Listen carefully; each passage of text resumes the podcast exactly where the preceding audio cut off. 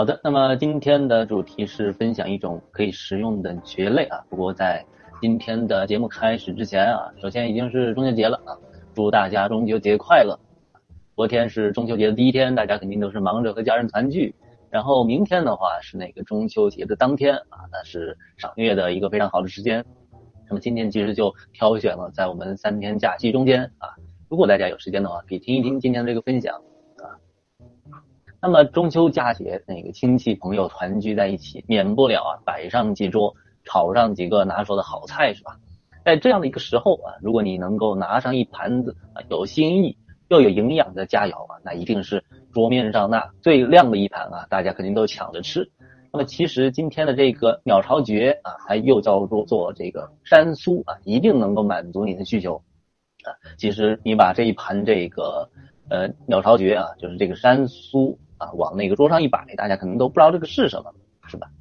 那么其实啊，这个鸟巢蕨啊，也就是这个山苏啊，它就是蕨类的一种。大家过往呢，对这个蕨类植物的印象，大多数可能都停留在这个叫做山间的野菜，是吧？啊，当然除了这些野生的最常见的蕨菜之外，还有像是菜蕨啊，像水蕨、紫萁啊、乌毛蕨、夹果蕨，还有巢蕨，这些都是常见的，在日常生活中可以食用的一些蕨类的品种。当然的话，除了这些实用的蕨类之外，还有一些蕨类，它已经走走入了我们的日常生活，走入了我们日常的家装生活里边，啊，也和我们非常息息相关和紧密的啊。比如说是铁线蕨啊，这个大家可能也有听说过的听众是吧？这些蕨类啊，都是把它拿来当做绿植来观赏啊。人们一方面欣赏这些蕨类植物它们非常奇特枝叶啊，也享受它们能够给室内的净化啊带来一些非常好的效果。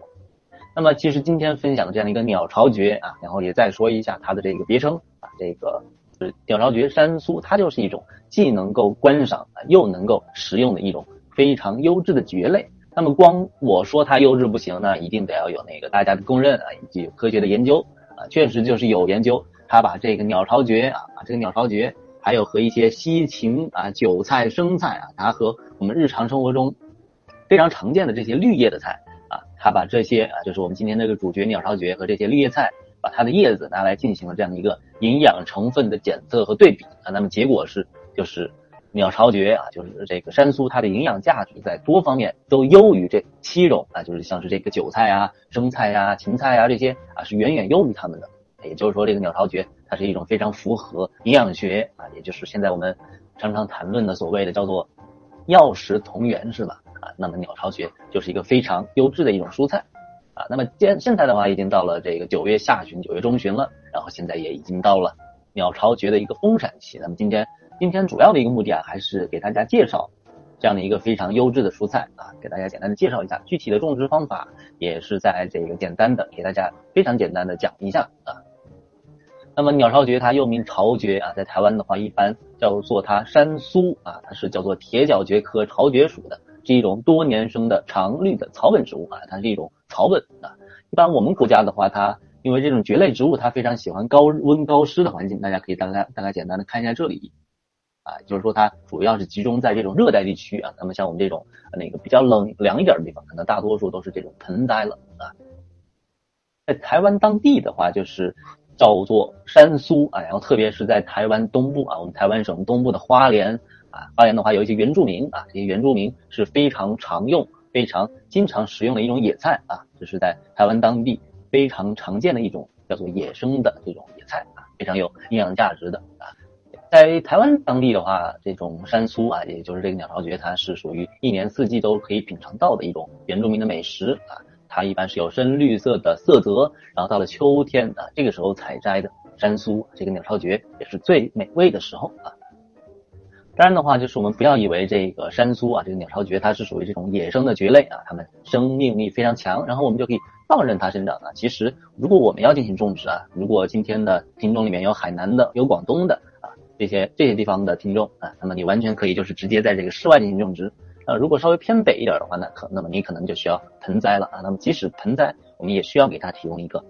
比较舒适的环境。那么什么样的环境比较适合鸟巢蕨的生长呢？那么首先是啊，就是热带地区嘛，就是温暖湿润湿润的环境。然后关于阳光的话，就是这种鸟巢蕨它不喜欢直射的阳光啊，有散射光就完全能够满足这种鸟巢蕨的生长了。不过的话，就是有一点，就是鸟巢蕨它对于水分的要求比较高，所以我们种植的时候就是保证处于一个非常湿润的环境啊，特别是北方啊，到了冬天的时候，这个我们室内还需要加湿。那么如果你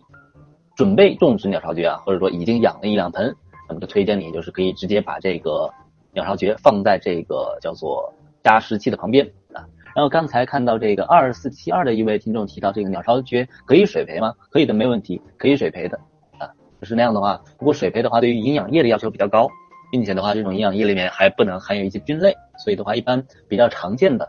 种植这个鸟巢蕨的一些机制啊，常见的有些木块啊，有一些泥炭之类的，这个的话，在今天稍后的话也会给大家简单的带一下啊。那么因为鸟巢蕨它非常喜欢湿润，那么我们为了满足它对于这个水分的需求。那么呃，现在夏天已经过了，那倒还好啊。那个在现在这个秋季也是属于这个鸟巢蕨那非常旺盛的生长的时期啊。浇水的话一定要浇透啊。然后北方如果比较干燥，最好的话每天可以用这种水壶啊喷洒一下鸟巢蕨的叶子啊，一天喷洒一到两次就够了啊。然后有些人种植这个鸟巢蕨的过程中，比较常见的会出现的一些问题，就是像是叶片干枯。碱虚啊，这些情况其实大多数都是由于空气干燥缺水导致的啊。只要你保证水分的供给啊，就完全不会出现这些情况了。另外的话，就是因为现在秋季嘛，就是鸟巢蕨啊非常旺盛生长的时期啊，也是在自然环境条件下，像是在我们台湾啊，现在其实就是那个呃这种山苏啊大量采收的时候啊。那么我们在采收完之后，要适量的追肥啊。一般像现在这种旺盛生长季节，大概每周左右的时间啊，就可以使用一些腐熟的这种稀薄的叶肥。然后叶面上的话，也可以多喷洒一些这种那个像是磷酸二氢钾这种叶面肥啊，促进这个鸟巢蕨的茎叶的生长啊，使它的整体的叶色更加光亮美观啊。否则的话，如果出现缺肥，那么很容易使这个鸟巢蕨它的叶片变小啊，叶色暗淡啊，那么食用起来也没那么脆嫩可口了啊。对，就是北方地区基本上就是其实种起来还是非常容易的啊，就是你可以在像是淘宝啊之类的买上这种，直接买上一种它的这个。带土的这种苗，然后回家找一个比较合适大小的盆子，直接把它移栽进去就行了啊，这是最容易的一种方式啊。另外的话，就是因为这种鸟巢蕨是附生植物，所以有些人就会开动脑筋，就想，哎，既然它是附生的，那么我们可不可以在室内实现这种附生生长的环境呢？啊，那也是没有问题的。其实现在这个呃很多人在种植这些蕨类植物的时候，都会考虑啊，形成一种垂直的竖向的景观啊，比如说有的人。他就会找来一个像这个图片上里显示的这个木头啊，然后这个的话是一些苔藓啊，是一些苔藓，然后这个的话就是买回来的这个带根的啊，它大概是切了一半啊，进行这样的一个分株啊，就是带上这个土团的这样的一个一半的这样的一个鸟巢蕨啊，它栽培在这个叫做苔藓的这样的一个种植床上啊，通过这样的一种方式。就是通过这种铁丝啊固定了之后，就形成了这样一个叫做垂直的这样的一个种植环境啊。不过这种方式的话，可能也是比较适合就是比较湿润一些的地方啊。因为如果这种土壤啊这种苔藓它直接接触空气的话，这种啊这水分非常容易散失啊，不是特别容易保湿啊。所以的话，如果你是在北方的话，那么种植的话，你就不要考虑太多，找还是找这种容器就行了啊。现在也是这个秋季嘛。也是各种移栽非常好的时候啊！大家如果觉得这种鸟巢蕨它又可以观赏，又可以绿化室内的环境，啊，还可以食用啊，它的那个嫩芽可以食用，觉得它非常好。那现在买一盆回来也是移栽非常合适的时间啊。最后的话就谈一谈关于这个鸟巢蕨的采收啊，像这个的话基本上就是它的这样一个嫩芽了啊。基本上它长到这个十到二十公分的时候啊，就可以采收。然后一般蕨类植物非常好玩的一点啊，就是它这种嫩芽是呈现这样一种卷曲状啊。如果你看到这个叶子它是一个卷曲状态，就可以基本上判定它是非非常嫩的这个叶子啊。这种非常嫩的叶子呢，食用起来口感也是更好的啊。那么讲了这么多这个呃这个鸟巢蕨它的一些好的地方，那么我们如何食用呢？这个可能大家也比较在意啊，就是在这个。呃，就是呃，还是以台湾为例啊，在我们台湾省为例啊，在台湾花莲啊，一般当地在天刚亮的时候，他们就会到这个山上去采收，然后一直等到快中午啊，就是结束采收啊。也就是说，一般采收的话，挑这种清晨早上采收这种鸟巢蕨是比较合适的一个时间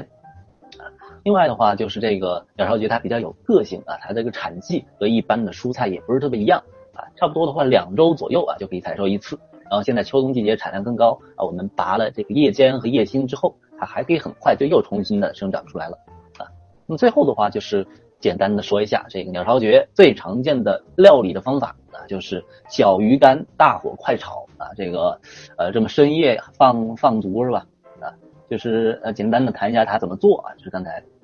这个就是经过这个开水焯过后的这个鸟巢蕨啊。不过可以看到这个叶子的话，它并不像我们前面几张图片一样啊，这个就是当地啊，当地在台湾当地的一些市场上买到的这种啊，它其实可以看到它都是这种嫩尖儿啊，都是这种嫩尖，然后它放在这个纸箱里边对外销售的是吧？那么这里这个加工呢，它是属于这种比较大的这种鸟巢蕨的叶子，然后它拿来加工，然后它是怎么加工的呢？它是把这个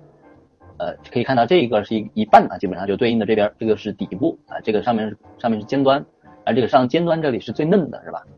然后特别你可以。呃，如果你最近这段时间发现你这个鸟巢蕨就是长的那个嫩梢不是特别多，嫩叶不是特别多，那么你也可以完全可以就是采收这种成年的叶子。不过的话，如果那个特别老的这种叶子，那它就不嫩了，是吧？那么你就可以选那种，这个像这个一样啊，这个尖端带一点弯曲的这种啊，这就说明它还是在靠近尖端的这个部分还是比较嫩。那么这里的话就是这种还带了一点尖端，然后它把底下的比较老的一部分给剪掉了啊，就是只留下上面这一段。啊，就是比较嫩的地方。那之所以你看到这里，它好像少了一块儿啊，就是它这个茎秆啊，如果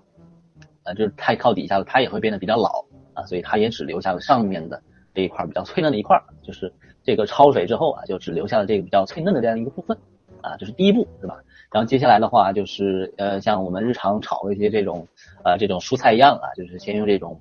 啊这个大蒜啊，就是在锅里爆炒啊，你喜欢吃辣的，你也可以加一些辣椒之类的啊，然后。之后就可以加入这个山苏啊，也就是这个鸟巢蕨啊进行拌炒，然后你可以加入一些米酒啊，因为米酒的话它是就是可以使那个口感更好啊，可以保留这个山苏啊，也就是这个鸟巢蕨它的这样的一个口感，它的这样的一个脆嫩的口感。最后的话呢，就是啊，就是加上啊加上一些鱼干啊之类的啊，一起拌炒在一起啊，这就完成了这样的一个叫做小鱼干啊炒山苏的这样的一道。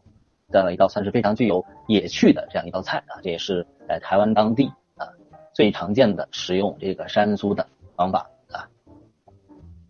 好的，那么以上就是今天分享的这样一个比较有趣的植物啊，这种蕨类啊，这种鸟巢蕨，它又可以食用啊，也是一种非常好的室内观赏的植物啊。那么如果大家关于今天分享的这样的一个鸟巢蕨啊有什么疑问啊，欢迎大家可以在这个聊天栏里面提出，然后我可以尽量给大家解答。Thank you.